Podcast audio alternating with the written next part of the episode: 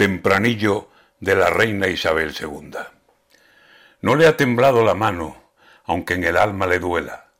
La reina Isabel II, sin levantar polvareda, aunque en el oscuro asunto sobre polvo de vergüenza, una isla paradisíaca, una menor que corteja y abusos hasta tres veces, según la víctima cuenta. La reina ha cogido al príncipe, príncipe Andrés, por más señas, y le ha dicho, yo te quito los honores que te cuelgan, los privilegios que tienes, y vete como cualquiera a defender tus derechos, Andresito de mi vena.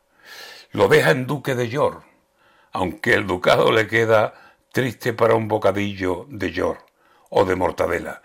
Con 95 años sigue mandando la reina, y en actuar por derecho sin que le tiemblen las piernas, en esto Isabel II ha estado Isabel I.